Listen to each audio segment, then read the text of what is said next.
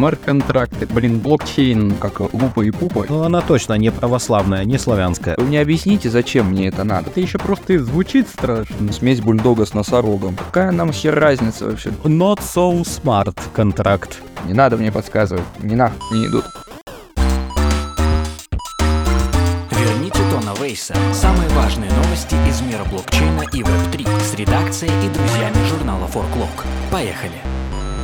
Всем привет. Меня зовут Александр Сухова, Кобылин. Вы слушаете подкаст «Верните Тона Вейса». О главных новостях, ну вы сами понимаете, какой индустрии, сегодня будут рассказывать Василий Смирнов и Алекс Кей. Ребята, привет, как поживаете и чувствуете ли вы вот это близкое дыхание зимы, давайте так это обозначим. Привет всем. Немного жаль, что теперь не лето. Хочется лето. Я уже думаю, когда уже, когда уже лето? Слушай, ну, несмотря на то, что вроде как бы хочется лето, но вот чувствуется оттепель на рыночке. О том, что мы с тобой поговорим сегодня обязательно. Гражданин Смирнов, Всем привет. Так точно. ну как вы себя чувствуете там? Чувствую себя отлично, но зимой действительно попахивает. Высовываешься в окно покурить, и уже вот прямо морозцем обдает. Но на рыночке, да, потепление заметное. Сегодня расскажем. И, собственно говоря, под это самое замечательное потепление рыночка мы позвали в гости нашего давнего доброго друга, трейдера, специалиста по макроэкономике крипторынка Влада Коэна. Влад, привет, спасибо, что пришел. Всем привет. Как нам кажется, сейчас вот, ну, в такую вот студеную зимнюю пору самое время взять лукошку, термос с любимым напитком. Лично у меня это облепиховый морс с мякотью, одеться потеплее, пойти в лес. И не просто так ведь мы туда пойдем, потому как начинается сезон зимних опят. А такое ни в коем случае нельзя пропустить. И вперед, слушатель! А пока ты будешь предаваться тихому созерцанию, очищающему ум и сердце, мы поговорим о том, как поживает инфраструктура нашего любимого эфира, куда идут российские пользователи, не надо мне подсказывать, ни нах не идут, и что происходит с рынком в текущий момент. Поехали! Василий, давай поговорим о твоих новостях. С чего хочешь начать? У нас тут за недельку накопилось достаточно материалов про эфир, тем более вот последние дни он показывает неплохой рост параллельно с биткоином, правда вот тут вот откатик пережил, но ничего страшного, прорвемся. Тем не менее хочется начать э, с таких более удручающих новостей.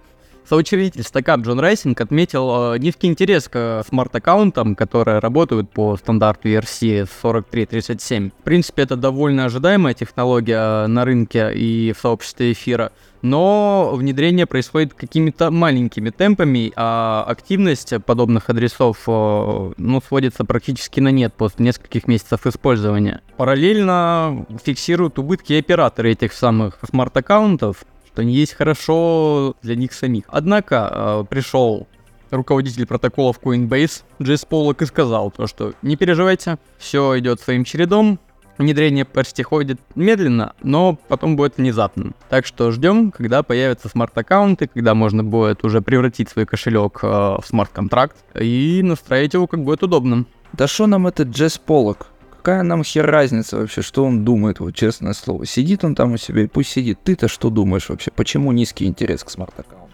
Ну, действительно, технология еще не до конца продуманная, не до конца изучена, проработана, так сказать. Плюс, ну, наверное, многие еще не до конца понимают ее юзабилити, поэтому потихонечку вкатываются. Давай мы с тобой из теории попробуем перейти к практике. Вот у тебя есть смарт-аккаунт на эфире? Нет, к сожалению, у меня смарт-аккаунта на эфире нет, а мне не надо пока.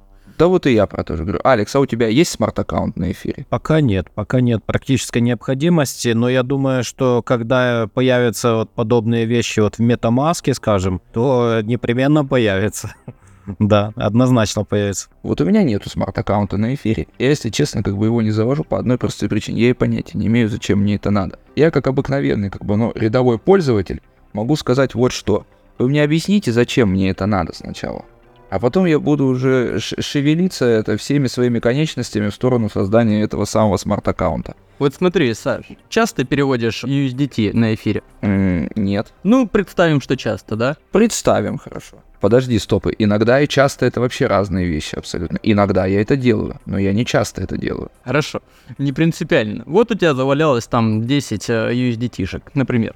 Тебе их надо куда-то закинуть, потому что что они там лежат. Но чтобы тебе их надо перевести, тебе надо еще туда немножко эфирчика на кошелек закинуть, чтобы газ оплатить. И вот это вот вся лабуда непонятная. А вот смарт-аккаунты позволят, например, платить э, газ э, прямо с USDT, со стейблкоинов и вот других монет, которые ты переводишь.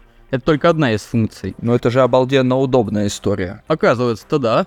Да, вот смотрите, на медвежке, допустим, многие сидят э, в стейблкоинах. И э, эфира, ну, ну, он просто не надо эфир. И, допустим, хочется заплатить за транзакцию, за переводы этой мизерной части стейблкоинов именно сами, самими стейблкоинами. Я считаю, это прикольно, это удобно. Ты вот заговорил про этот, про эфир, про EVM, и вот она, электронно-вычислительная машина, едет прямо у тебя по твоей дорожке. Влад, а у тебя-то есть смарт-аккаунт на эфире или нет? Для меня это не, не особо функционально, потому что на дексах через эфир я пробовал, мне это не пошло, и, грубо говоря, в моей э, деятельности все это не нужно то, что там Тезер и другие монеты можно через Трон пускать э, и другие бриджи, гораздо выгоднее. Попав несколько раз на вот эти бешеные комиссии по эфиру, я перестал его юзать еще пару лет назад.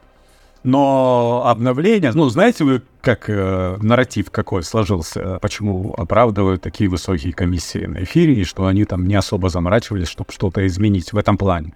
Ну, нарратив был такой, что эфир — это как бы э, платформа для богатых, да, то есть не, ну, то есть когда пошел этот бум NFT и тому подобное, ну, не устраивает, как говорится, не пользуйтесь, пользуйтесь Layer 1, Layer 2, полигоном для индусов и тому подобное. То есть нас устраивает. То есть э, те, кто встроен в эту экосистему и не хочет что-то менять, что достаточно распространено не только в крипте, но и вообще в финансах есть люди привыкают к определенному интерфейсу, UX, платформе, и как бы, ну, и MetaMask на самом деле, да, как вы помните, завоевал, консенсус перестал его развивать. Слушайте, а давайте, кстати, это, Алекс, а, а тебе есть что еще добавить по этой новости вообще? Мне кажется, вот это связано с абстракцией учетной записи, вот, вот эти все смарт-аккаунты, то есть это касается низкого интереса к концепции абстрактной учетной записи. Но я думаю, что э, ничего страшного нет, из, э, как его этот эксперт, которого Вася цитировал, он прав. Э, ничего страшного, абстракция учетной записи это свежая и довольно сложная технология. Вот вспомним, как происходило принятие Сегвита э, у биткоина, а потом и Lightning Network у биткоина тоже происходило довольно медленно. В контексте эфира роллапы и доказательства с нулевым разглашением тоже внедрялись не столь быстро, а теперь это привычная вещь, будто они существовали всегда.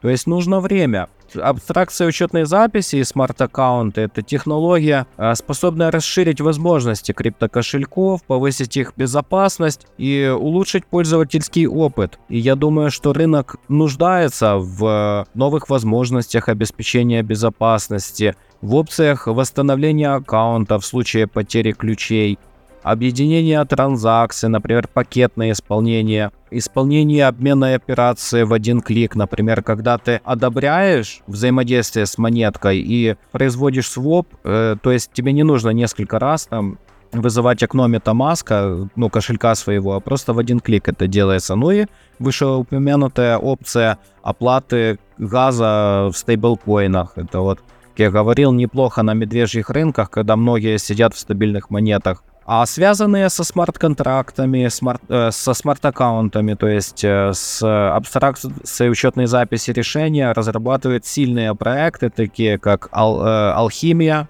как Starkware и как Consensus. То есть мощные команды разработчиков, и поэтому проблем возникнуть не должно с э, реализацией этой технологии. Просто для массового принятия действительно всегда нужно время. Это еще просто и звучит страшно. Абстракция учетной записи. Как с этим, с медицинским, с, с обструкцией, с, аб, с обструкцией связано. Вот обструкция это ничего хорошего вообще. А там, где обструкция, там какая-нибудь протрузия, ты уже поменял свое мнение касательно? А смарт-аккаунтов уже захотел? Я, да слушай, честно, нет. Так, Влад, он как бы, ну, верную вещь подметил, кстати. Он говорит, что эфир это что-то для богатых, типа. Я человек не богатый, я посредством живу вообще. Я вон в магазине на желтые ценники все равно еще взгляд у меня падает. То есть думаю, а что это там вот такое вот? Гречку можно купить на 25 рублей подешевле. Ну, наверное, надо взять, думаю. Не о гречке речь ведем. А давайте поговорим про такую новость, связанную с еще одним вот базвордом нашего криптовалютного сезона. Это Zero Knowledge Proof. Мы писали о том, что может быть ZKP а распространится на основную сеть Ethereum. Василий, это что вообще значит? Во-первых, это значит то, что транзакции станут более конфиденциальными, а во-вторых, это значит то, что в перспективе можно будет вообще отказаться от L2 сетей, без, точнее, используя просто закоснарк для проверки этих приватных транзакций. У нас, кстати, есть лютая статья на Forklog, обязательно зайдите, почитайте. Это отличие ZK Snark от ZK Stark. Я прочитал вообще, для меня это раньше было как, типа, как лупа и пупа, и я вообще не понимал разницы между ними абсолютно. Вот, прочитал, мне стало все очень понятно, и вам тоже рекомендую. Василий, а скажи, пожалуйста, еще что-нибудь хорошее про эфир. Хорошего у нас много, потому что вышел Виталик, вспомнил старую добрую технологию. Ну, ну похвали-ка, ну похвали, похвали как-нибудь создателя эфира. Ну, замечательный эфир, вообще великолепный. Виталик, блин, здоровский человек, а руку бы ему пожать, жалко недалеко. А еще пару приятных слов скажите о Виталике. Нет, перебьется, наверное, уже не настолько. Ладно, ладно. В общем, Виталик вспомнил старую технологию под названием плазма. Она еще была до всяких решений второго уровня, даже до доказательств нулевым разглашением. Ну, и, соответственно, она предназначалась для масштабирования сети. Много всяких итераций у нее было, но со временем она как-то из-за высоких затрат на хранение данных и других ограничений немножко подрасплылась, и ее сместили, собственно, сами роллапы. Так вот, Виталик об ней, о, о ней вспомнил и понял то, что ее как раз-таки с доказательствами нулевого разглашения можно применять вместе и как бы сепарировать транзакции в мейннете. Таким образом, ну, увеличивая масштабируемость и, опять же, отказываясь от э, второго уровня. Что-то он его похоронить, по-моему, решил. Э, L2 вообще. Нет такого ощущения? А, да, кстати, вот такая тенденция пошла отказываться от L2, но я сам, если честно, считаю L2 это какие-то уже костыли, но кто я такой, если level 3 появляется уже. А вот давай к мудрости Алекса буквально на секундочку обратимся сейчас. Алекс, а в трех словах можно, что такое L2? Это такая штука, она сродни с сайдчейном. Она, по сути, как сайдчейны работает, и... Ты что-то запутал, по-моему, еще больше. Ты объясни обычному, обычному человеку, у которого руки в мазуте. Объясни, пожалуйста, что такое L2? Это технология масштабирования, призванная снизить высокую плату за газ в разы, причем и повысить скорость осуществления операций.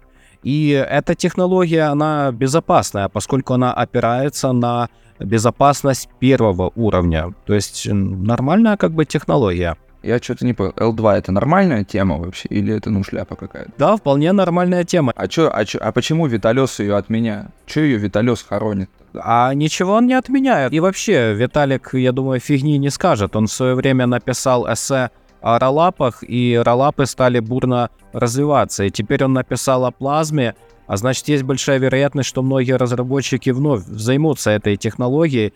И хуже от этого не станет, я думаю, если будет ну, параллельно с роллапами и решениями уже третьего уровня, кстати, э, развиваться плазма. Почему бы нет? Будет неплохо. То есть, то есть смотрите, а вот Polygon, Polygon э, э, себя позиционирует как агрегатор решений масштабирования. Там есть решение масштабирования на все случаи жизни. Там есть и sidechain, это как у них э, основное решение масштабирования, а есть и на основе доказательств нулевым разглашением, и уже над L3 они работают, то есть в зависимости от use case, если это какое-нибудь игровое или там высоконагруженное там трейдинговое приложение, то почему бы не задействовать ту же плазму э, конкретно или для или L3? То есть э, я, я за то, чтобы был бы выбор. Слушай, Влад, коротенький вопрос такой есть. А вот ты говорил, что полигон для индусов.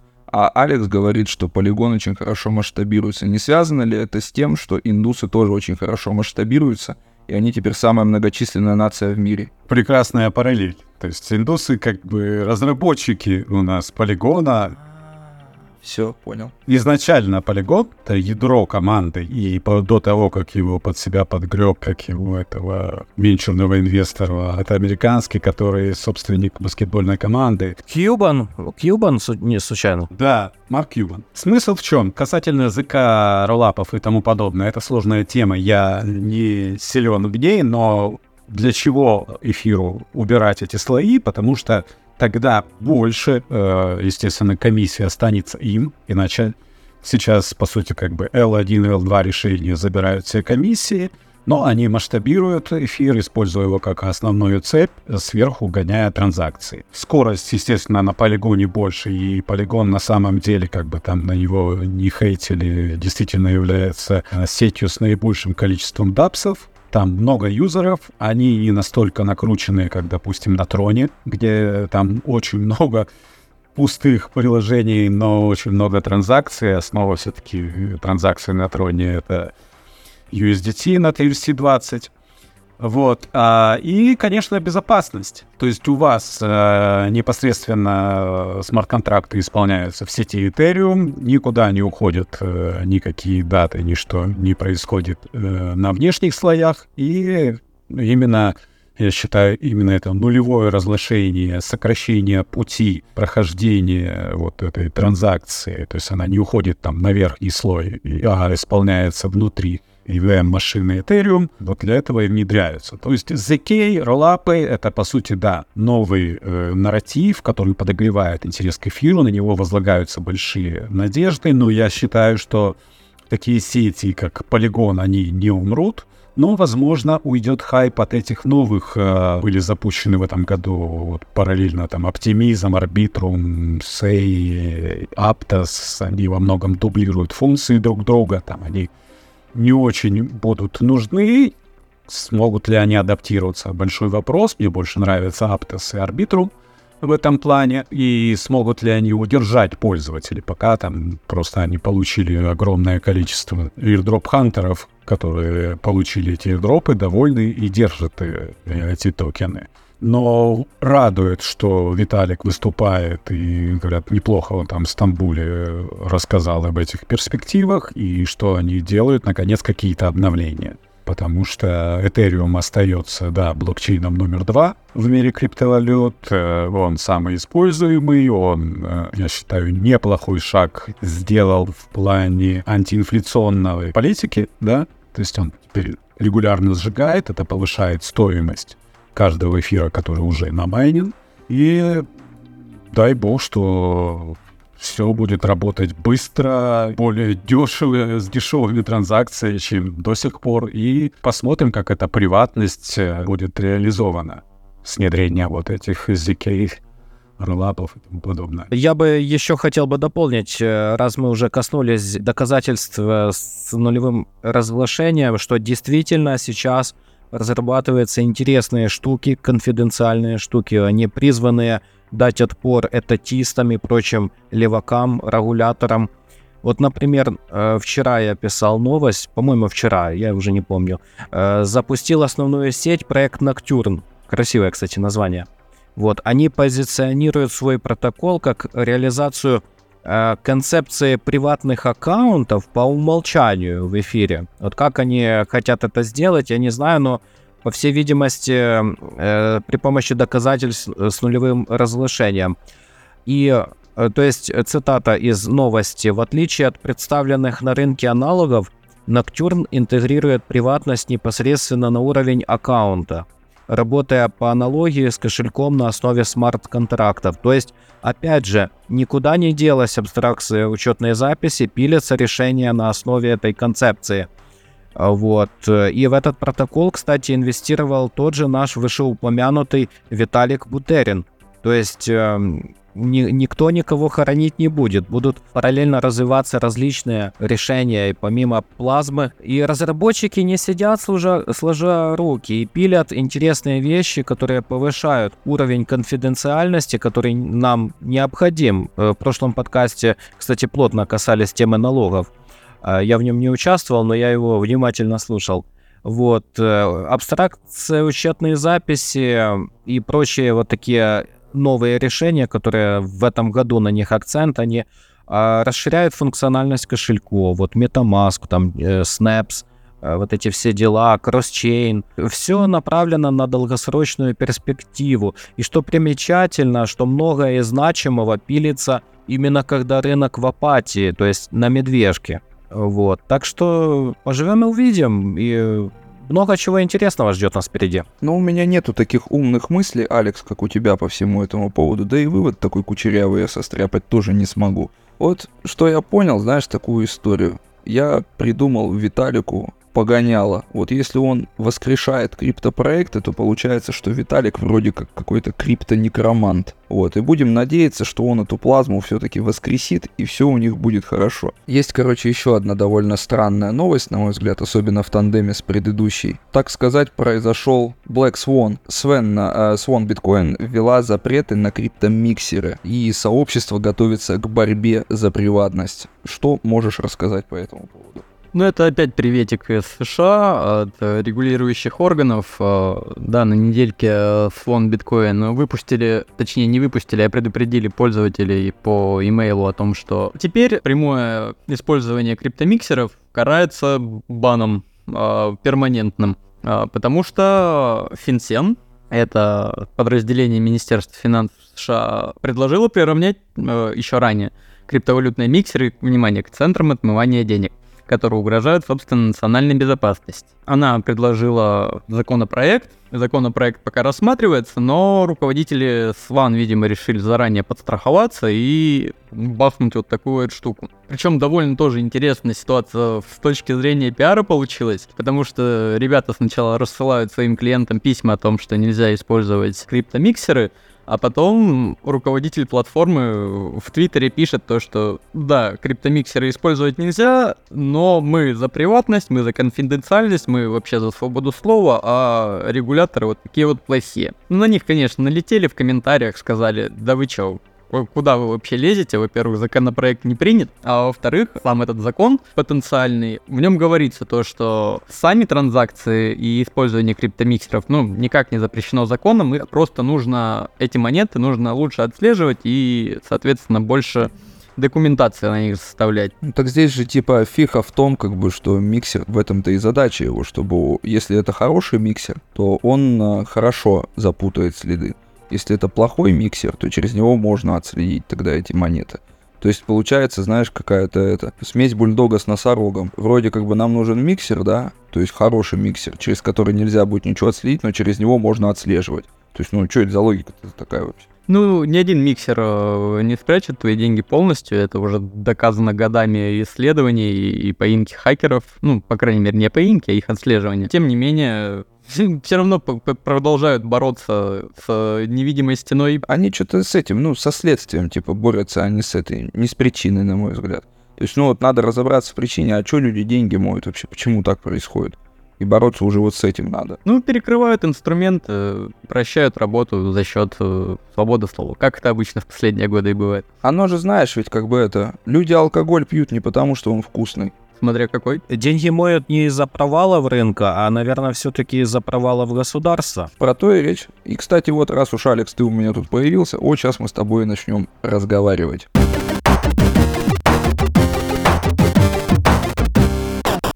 Давай начнем с данных в блокчейн, которые мы обозревали на этой неделе. Там рассказывается о динамике пользования разными криптовалютными биржами. И вот что интересно, что россияне на Комекс пока не очень спешат.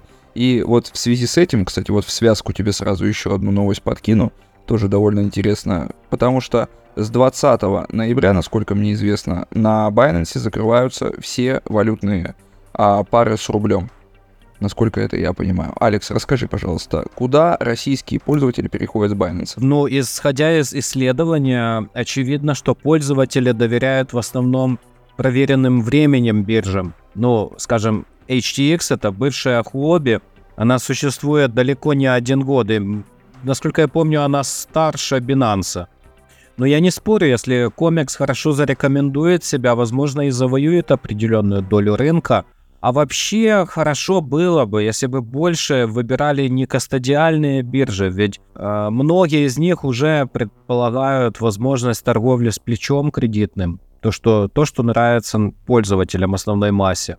Вот, например, DYDX недавно запустилась, это, кстати, популярная довольно-таки биржа, DEX, запустилась на базе Космос, и там есть плечо до 20x. И, по-моему, это предостаточно для энергичной торговли криптой, которая без того волатильна. Так, Алекс, вот вопрос. И сколько тебе DYDX за это заплатит, за то, что ты про это рассказал сейчас? Вот интересно. Да нисколько, я просто уп- упомянул. Но, кстати, од- я однажды дропчик получил от DYDX и довольно щедрый. Потому что я ее тестировал, когда она, ее, э, когда она была еще совсем сырой. Это был, наверное, год то ли 17 то ли 18 а может и 19 не помню, но давно. Так, ну хорошо. А, а где, а где DYDX была создана вообще? Известно ли, чья это биржа? Я уже даже и не помню, чья это биржа, но она точно не православная, не славянская.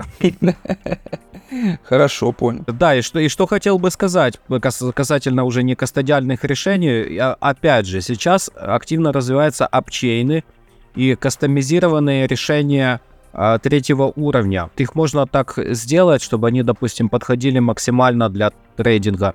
Вот они позволяют совершать очень быстрые дешевые транзакции. Думаю, что развитие этого сегмента э, даст толчок к развитию альтернативам CEX. То есть пользователи уже не будут париться, куда им перейти, на какую биржу. Нужно постепенный переход необходим на некастодиальную Ниву. Понял тебя, хорошо. Слушай, на рынке наступила долгожданная коррекция, вот та самая, и биткоин буквально полетел вниз, ниже 35 тысяч долларов, а эфир улетал менее 2 тысяч долларов.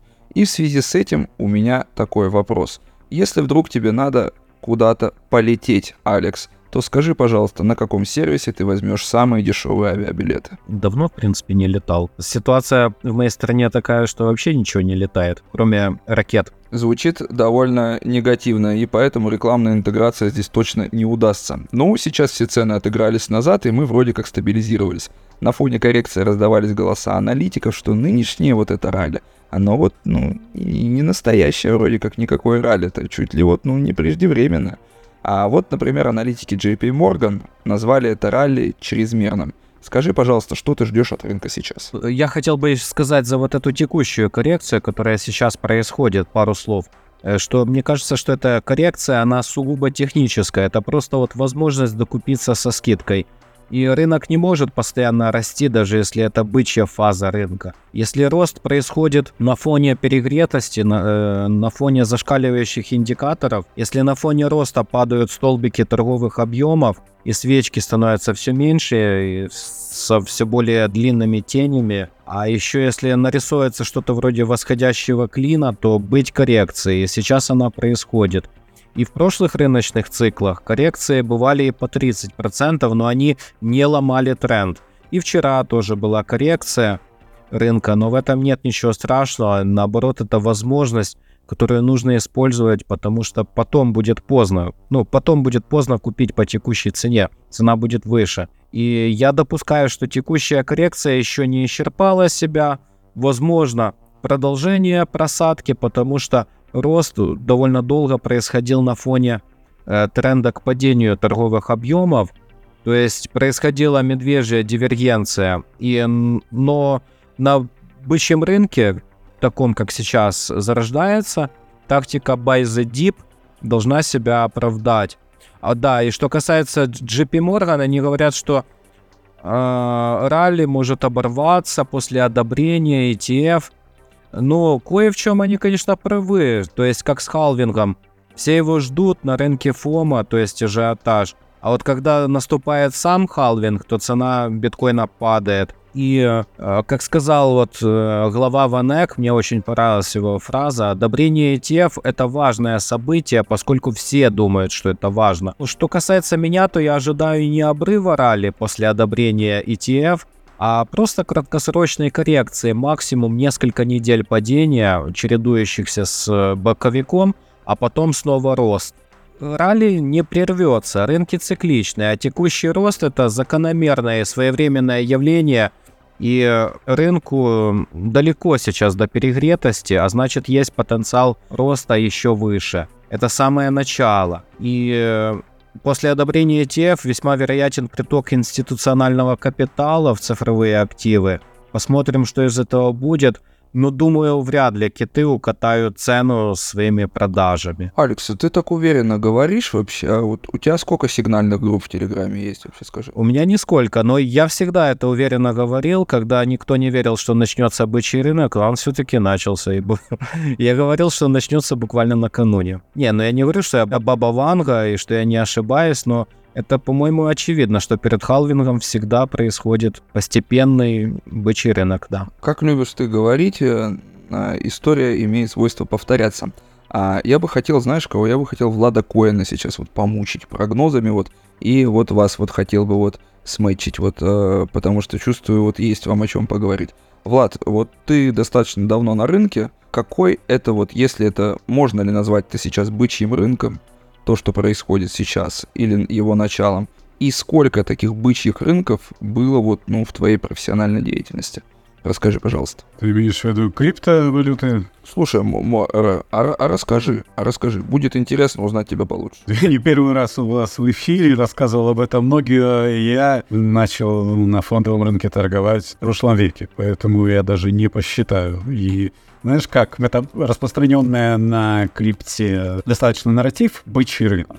Да, но нужно понимать, э, если мы берем профессиональную среду на фондовом рынке, нету четко, ты можешь только оглянувшись назад сказать, что вот начался этот перелом, да, и мы вошли в бычью фазу его невозможно точно предсказать. Но вот погляди назад, вот сейчас ты же как бы, ну, постоянно смотришь, да, графику. Вот сейчас вот можно ли увидеть этот перелом или нет еще? Нет, я считаю, что мы не находимся. То есть у меня это входит вполне в концепцию, это, что называется, суперали медвежьего рынка. То, где мы сейчас находимся, мы это проходили в этом году а, уже два раза. Это январь, да, у нас вылез, вырос э, биткоин на 50%, это заняло примерно 40 45-46 дней. Потом у нас это было летом, тоже около двух э, месяцев. И сейчас, да, ну, это прям нарратив э, мощный о том, что примут биткоин ETF. Я хотел бы вам напомнить 17 год. То есть, по сути, если на крипте возьмем, я два пережил, да, ради это 17 года и 21 года. Это вполне вписывается у нас, как говорится, в этот знаменитый халвинг цикл. Если у нас есть время, я могу по поводу этого более подробно э, рассказать, где он и почему работает, а почему он не сработает в этот раз нету признаков четких, на мой взгляд, что это начало бычьего цикла, потому что я не вижу притока ликвидности. То есть у нас ситуация, в общем-то, аналогичная тому, что было в январе. Если помните, сентимент был такой, что у нас медвежка, э, на фондовом рынке была уверенность, и это было прогнозы, кстати, большинства инвестиционных банков, э, что у нас будет рецессия Штатах э, во втором-третьем квартале, которая не случилась, а наоборот была мощная ралли на фондовом рынке в США. И тогда биткоин вырос, э, никто не знал, почему, и сейчас до сих пор объяснения нет, но явно это были крупные игроки, а не розничные инвесторы, которые подняли курс от 16 тысяч до 25, вот эти самые 50% э, выросли, никому не дали зайти, и потом пошло распределение распределили это все в том диапазоне, и потом ушла опять как бы такая стандартная медвежья фаза с низкой волатильностью, с низкой ликвидностью и э, такой депрессивной, скажем, составляющей, которая характерна для этого. То, что сейчас происходит, аналогично. Никто не ожидал в октябре, э, что у нас пойдет биткоины, пробьют вдруг 30, 32, это считался такой прям непробиваемый потолок. Это напоминает мне, кстати, 19 год. Когда уровень сопротивления, то есть, ну, стоял крупный ордер, да, его никак не могли пробить. Ты про это речь идешь? Я говорю о 19 годе, когда у нас биткоин торговался на уровне 6500 достаточно долго, и э, считалось, что это дно рынка, и он ниже не пойдет. И потом мы обвалились на 3200, то есть упали еще на 50%. То, что было сейчас в октябре, немножко другая ситуация. Я говорю о том, что и по техническим параметрам, и по многим показателям. У нас был э, мощный блок э, продавца на 30-32 э, по BTC. Никто не верил в этот перехай, и тут вот затеяли такой рост э, и долго пробивали 30-32, но потом за 15 минут буквально на, в основном на ликвидации шортов и на стопах мы прокатились от 32 до 36 тысяч долларов. То есть почему я не верю, что это начало бычьего цикла? Потому что я не вижу э, реальных покупателей. То есть крупный капитал толкает вперед. Как вы, наверное, писали там на форклоге, это обсуждалось широко. Э, BlackRock э, настолько уверен в своей победе, и это, в общем-то, тоже нарратив ры- рынка, что да, раз BlackRock уже подал, это такой монстр, которому наверняка дадут одобрение. Они продали на пресид инвесторам свои акции этого ETF. А, Соответственно, под эти акции, возможно, были закупки. Но мы не знаем на самом деле. Многие уже забыли, что на самом деле институционалы запустили биржу EDX. Помните, EDX Market был запущен в июне этого года как раз для институциональных инвесторов в США. Такая интересная биржа без э, графического интерфейса, с внутренним таким терминалом, где люди сделали сделки. А, И тогда цена у нас колебалась где-то в районе 25 тысяч долларов. И тоже был такой ралли, о котором я говорю, от э, 24 200 до 31 500. Э, Возможно, они тогда тоже и толкали рынок. То есть у них средняя цена закупки где-то 26-27 тысяч, если мы будем считать, что они покупали под этот ETF, потому что такие монстры действительно, как BlackRock, OneEgg, Vanguard, они готовятся предварительно.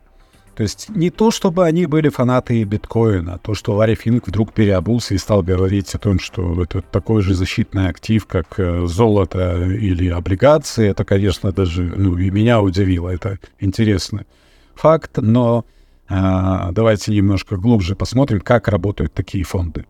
Они э, не покупают э, предварительно какие-то активы, чтобы ими спекулировать. Они просто исполняют заявки клиентов. И запускают они ETF эти, чтобы клиенты, которые там, ну, каждый второй является в США э, клиентом BlackRock, не ушли к другим. То есть они будут продавать свои акции. Если идет большая заявка на продажу акций этого ETF фонда, они покупают на рынке под это биткоин на споте. И это важно, потому что спот действительно является большим драйвером, чем фьючерсы. Фьючерсы больше инструмент как бы для спекуляций. Спот позволяет э, игрокам аккумулировать у себя э, объемы реального, что называется, живого биткоина, который потом э, остаются у них на балансе, и, соответственно, предложение на рынке сжимается. Будут продаваться эти акции лучше, они будут покупать больше BTC. Но по текущим ценам мы находимся на хаях. Да? То есть у нас цена выросла за год больше, чем на 100%. Сейчас, вот даже это видно по рынку, нету особо спроса. Особенно меня разочаровывает, что я не вижу спроса в Азии, где, в общем-то, есть свободные деньги. Сегодня азиатская сессия прошла очень вяло. И сейчас на американской сессии мы видим снижение. Курс BTC падает, потому что институционалы накупились, какие бы у них ни были для этого мотивы, а розница не поддерживает. Если мы возьмем ралли 2017 года, когда там биткоин вырос от э, 5000 до 20 за пару месяцев, там, во-первых, был тот же нарратив э, запуска ETF. Спотовый ETF ни один не одобрили, но запустили CME. И если вы посмотрите на графики, когда был запущен э, CME э, биткоин фьючерсы, это был 17 декабря, это был самый хай рынка, и после этого пошло снижение. Он, ну, стандартная ситуация, покупай на слухах, продавай на фактах. Курс пошел вниз. И тогда спрос со стороны ритейла поддерживался покупками инвесторов, в том числе вот просто американцы покупали со своих кредитных карт. Но у них тогда были неплохие сбережения, и у них проценты по кредитным картам были где-то в районе 4-5. Если мы посмотрим на статистику США, сейчас у американских домохозяйств уровень сбережения ниже, чем вот в этот э, ковидный 2020 год. У них э, больше задолженность. У них огромные проценты и проблемы по ипотеке. Плюс Байден снял э, вот это, у них были отсрочка по платежам по студенческим кредитам, а там огромная сумма, что около 3 триллионов долларов. Их нужно выплачивать. И проценты по кредитным картам, ну, all-time high практически, ну, не считая там 70-х годов, all-time high в этом веке, 20% сейчас американцы платят по своим кредитным карточкам. Понимаете? То есть покупать биткоин по 35, по 40 тысяч, я уверен, а, американцы не будут со своих кредитных карточек, и ралли такого, как в 2017 году, не будет. То же самое было в 2021 году. Тогда, наоборот, раздали 3 триллиона вертолетных денег, люди сидели дома, им как бы нечем было заниматься, и тогда у нас э, взлетели там и мемстоки, э, ну, грубо говоря, 100 миллионов человек сидело и дома и трейдили э, на рынках в свободное время, и туда пошли их свободные деньги. То есть есть надежда, конечно, на Азию, но я повторюсь, там есть деньги, там э, Банк Китая в отли... и Банк Японии, в отличие от Европы и Штатов, вливает деньги в экономику, у них идет эмиссия, идет количественное смягчение уже. Но там огромные проблемы на рынке недвижимости в Китае, там назревает банковский кризис, который правительство Китая скрывает. И мы не видим особо притока. Есть, да, покупки, Гонконг легализировал криптовалюты, там идет э, вроде процесс. И там, да, увеличились объемы и на фьючерсных, и там вот принимают тоже спот ETF – это может поддержать цену. Но, а, скорее всего, мы увидим чуть дальше еще коррекцию. Если подхватит биткоин там от уровня 30 тысяч, окей, возможно, а, продолжится рост. Но говорить о том, что у нас сейчас а, бычий цикл, я считаю рано. Нет реально, поэтому по таким ценам, как сейчас, нет такого спроса. И главное, нет э, свободных денег. А крупный капитал, ну, он не покупает, понимаете? То есть они вот разгоняют этот нарратив, они, да, погнали рынок наверх. И сейчас, грубо говоря, вот то, что на EDX маркете купили там по 25, по 26 тысяч долларов, они распределяют с отличной прибылью по 35, по 36 тысяч долларов, если мы так возьмем среднюю. Как-нибудь, если будет у вас эфир, я вам расскажу более подробно, как э, работают маркетмейкеры, как крупный капитал, почему им выгодно, допустим, было покупать по 34, как это было 10 дней у нас в октябре, э, начале ноября, как бы на хаях года, да, то есть они покупали дороже но э, они не будут покупать, если вдруг сейчас э, биткоин подскочит там 40-42. Они будут распродавать свои запасы для них и фиксировать прибыль. Ну, есть еще несколько параметров, э, но это отдельная тема, ну, обширный. Слушай, а можно ли вообще сказать, что все-таки, ну ладно, не говоришь ты, что это рост, а можно ли сказать, что это хотя бы подготовка к росту? Ну что значит подготовка к росту? Рост уже есть, это факт. То есть то, чего не ожидали, э, случилось. Все ожидали э, в конце 2020, 2022 года дальнейшее падение, там, если помнишь, там заголовки были 10 тысяч 12, но пошли наверх. Никто не успел войти, потому что рост был очень быстрый. Ну, примерно так же, как это было в 2021, когда мы проскочили от 20 до 30 тысяч долларов без откатов. Для того, и вы увидите, что эта подготовка к росту ну, вот вы больше смотрите, там, заголовки читаете прессу, я это редко делаю. Вот если вы увидите э, такие заголовки, биткоин скоро будет 50, 80, 100 тысяч, когда их будет очень много, это уже подготовка к росту. Сейчас вроде такого нарратива нет. То есть отдельные прогнозы случаются, но их нету. То есть понимают, э, я думаю, крупные игроки, что, в общем-то, сложно распродать сейчас а я уверен, что они не покупают и не будут тариться по 40, по 45. И я уверен, что и когда примут э, этот спот биткоин ETF, но, понимаете, примут его, допустим, при отметке 40 тысяч долларов. То есть, соответственно, из этого курса BlackRock будет продавать своим клиентам акции. Это подстегнет еще какой-то спрос, ну, может, там уйдет на 45, на 48, но после этого все равно будет откат. Почему? Потому что большинство тех, кто покупал биткоин последние два года, они уже находятся в прибыли. А при этом не только как бы у американских домохозяйств, я вам скажу широко, если мы возьмем по криптонам, у всех э, прохудились кошельки за эти два года, медвежки. Людям нужны деньги, и они будут с удовольствием продавать свои битки. Вопрос, кто будет это покупать? Я не вижу я не вижу э, широкого спроса. Я вижу ожидания бычки, я вижу как бы, ну, народ, э, если мы берем широкую массы, заливают в альты, они, да, вот поэтому альты стреляют там. И выбирая между альтами и даже сраными какими-то мемкоинами, которые растут по 30, 40 и 50 процентов в день, и биткоин, который может, да, выстрелить на 10-20 процентов, все равно они будут покупать э, щитки. Поэтому я скептически отношусь к тому, что сейчас у нас э, начался бычий цикл. Хотя время вроде бы подходит для этого. Спасибо большое, Влад, тебе за твой комментарий, а также за отличную точку зрения от, э, от Алекса, как минимум. Алекс, а вот по твоему мнению, почему все-таки бычий рынок начался? Ну, я не столь э, скептически отношусь к происходящему, как уважаемый Влад, хотя тоже интересно Влада послушать, интересная точка зрения. И сам вижу, хотя и сам вижу, что вот несколько недель вижу падающие объемы на фоне роста, то есть медвежью дивергенцию. А что касается крупняка, то наблюдается хороший приток э, средств в криптофонды, то есть различные хедж-фонды. Вот за 7 недель совокупные поступления, это мы писали, превысили 1 миллиард.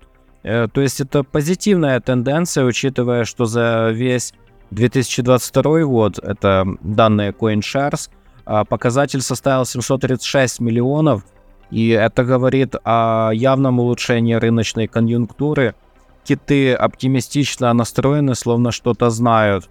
Да, много прогнозов об одобрении, да, все такое.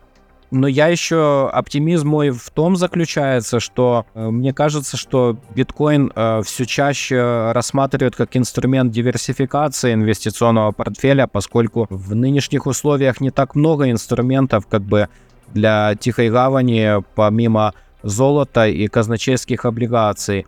И я не исключаю, что приток фонда, э, ну и как, как и вообще цена биткоина оживится со смягчением монетарной политики ФРС. И к этому уже идет. Инфляция в США уже замедлилась. Вот последняя новость на форклоге касательно инфляции. Э, не, не намного замедлилась, десятая часть процента, но э, думаю, все равно рано или поздно регулятору придется снижать ставку. И когда это произойдет, то совокупный спрос сфокусируется не на казначейских облигациях, а более рисковых активах вроде акций и биткоина. Окей, okay, Алекс, э, давай я прокомментирую. Все верно ты говоришь. Этот миллиард долларов, который зашел, там, по-моему, 80% пошло в BTC, на этой ликвидности рост и произошел. То есть они уже аккумулированы на рынке. Плюс у нас Тезер допечатал э, несколько миллиардов долларов то есть ликвидности прибавилось. И эта ликвидность, она уже в рынке, она обеспечила этот рост. Есть небольшой, но это позитивный факт, да, переток, кстати, из тех же казначеек, э, э, возможно, чуть-чуть пошло и в крипторынок, но в более рисковые активы, к которым относятся также commodities и акции. То есть это уже заложено сейчас в цене. Дальше Просто я знаю, как э, работают фонды и крупный капитал. Для них важна прибыль. То есть это же не просто важно аккумулировать свой капитал в более рисковые активы, когда снижается доходность по трежерям. А важно и по какой цене ты их покупаешь. То есть по прогнозам, я не помню, каких там банков вы приводили, и то, что я вижу, рост, который есть сейчас, он ограничен. Если мы говорим начало бычьего цикла, то он подразумевает, что у нас идет перепись хая. Да. Сейчас в большей степени прогнозы, то, что я видел, там относятся к 45-50 тысяч долларов. Может, мы дойдем до этих э, цен. Это был бы очень позитивный сценарий. Влад, ты имеешь в виду 40-50? Это к концу этого года? Это сложно прогнозировать. Мы не знаем. Вот я не вы смотрите более широко. Кто покупал вот сейчас?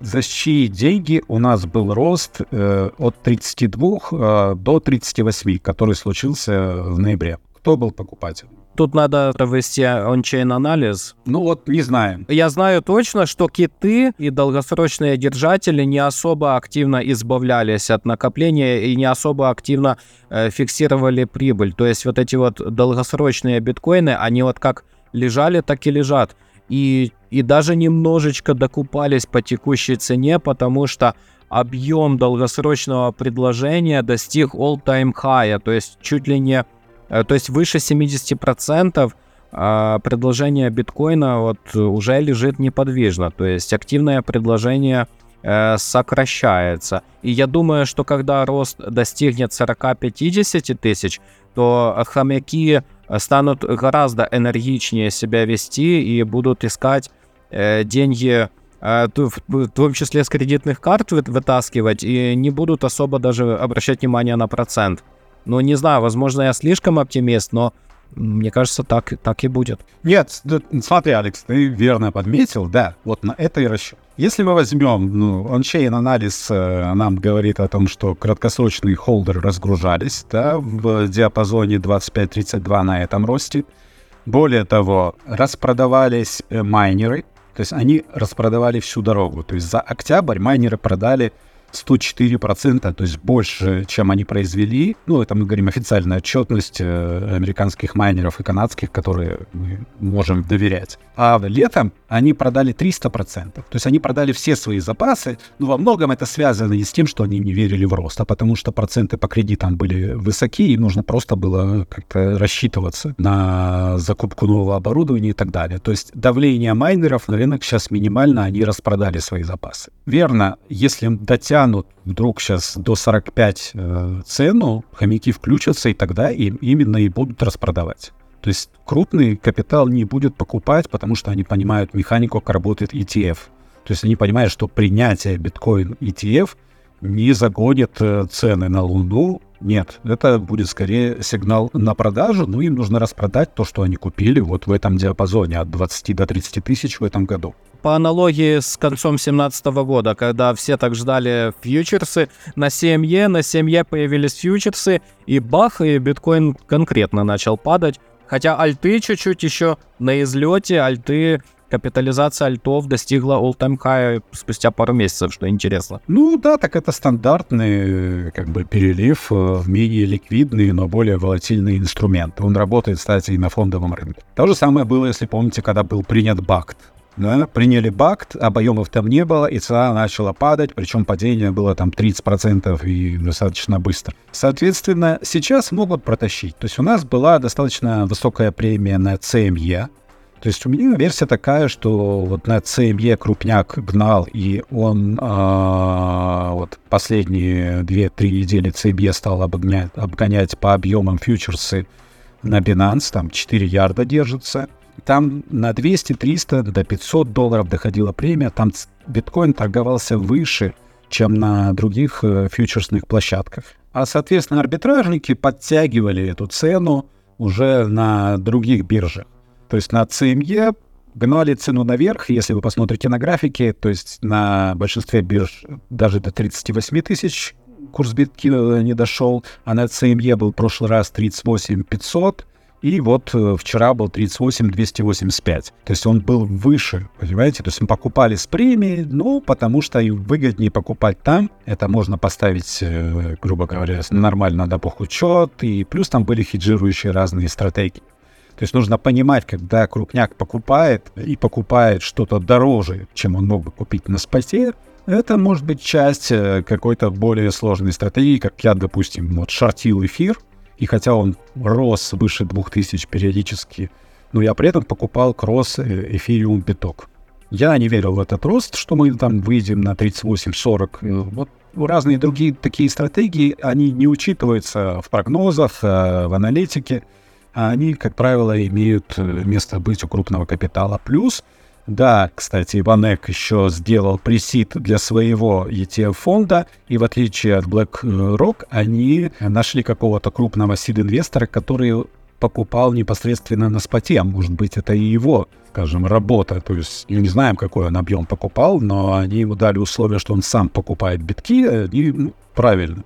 И битки кладет им фонд, и потом они ему за эти битки отдадут э, ценные бумаги, когда этот фонд наконец заработает. Поэтому более вероятно, что мы видим какую-то сложную игру со стороны крупного капитала, и их расчет на то, что вот может еще удастся цену выше загнать, и там включится фома, включится толпа, которая будет выкупать их предложение. А для бычьего цикла характерно что? Прежде всего, э, приток ликвидности. То есть должна появиться ликвидность, которая и пойдет на крипторынок. Должен быть конкретный режим риск-он, потому что биток остается э, рисковым активом. у него остаются все те же причины для отказа от ETF, которые были раньше. Там были три главные причины. Повышенная волатильность, недостаточность, э, недостаточная прозрачность, которая более-менее как бы уходит, но все равно мы не знаем. Я не нашел пока достоверной аналитики, кто является держателем основной массы биткоинов, которые были намайнены там в прошлые годы. Где вот эти крупные держатели 10 миллионов а, ранних биткоинов? Мы не знаем. А они там достаточно, вы знаете, ну, скинуть сейчас в стакан ну, 30-40 тысяч, и цена обвалится на 10%. А, кстати, Влад, э, вышеупомянутый Тезер, который напечатал 4 миллиарда, сейчас вот очень активно инвестирует в майнинг. Я думаю, неспроста. Вряд ли они будут майнить себе в убыток. То есть э, те же, те же самые аналитики Tether и Bitfinex, они уверены в росте биткоина. И, и судя по информации Bloomberg, они уже э, майнят в плюс. Так, конечно, майнят в плюс по текущим ценам. Как у нас ласково сейчас называют в редакции этот диалог, битвой двух Йокодзун. Для тех, кто не знает, кто такой Йокодзуна, это высший ранг борца сумо, а Хакухо — это самый успешный Йокодзуна. Я очень рад, что я слышал этот подкаст, но боюсь, что у наших слушателей не так много времени, хотя хотелось бы послушать больше. Обещаю, что мы обязательно это продолжим чуть позже. Мое имя по-прежнему, как и в начале подкаста, Александр Сухово-Кобылин, и вы прослушали подкаст «Верните Тона Вейса». Всех благодарим за подкаст. Ребят, пока-пока. Спасибо за приглашение, рад был поучаствовать. Услышимся. Пока, до скорого. Это был подкаст «Верните Тона Вейса». Слушайте нас каждую неделю.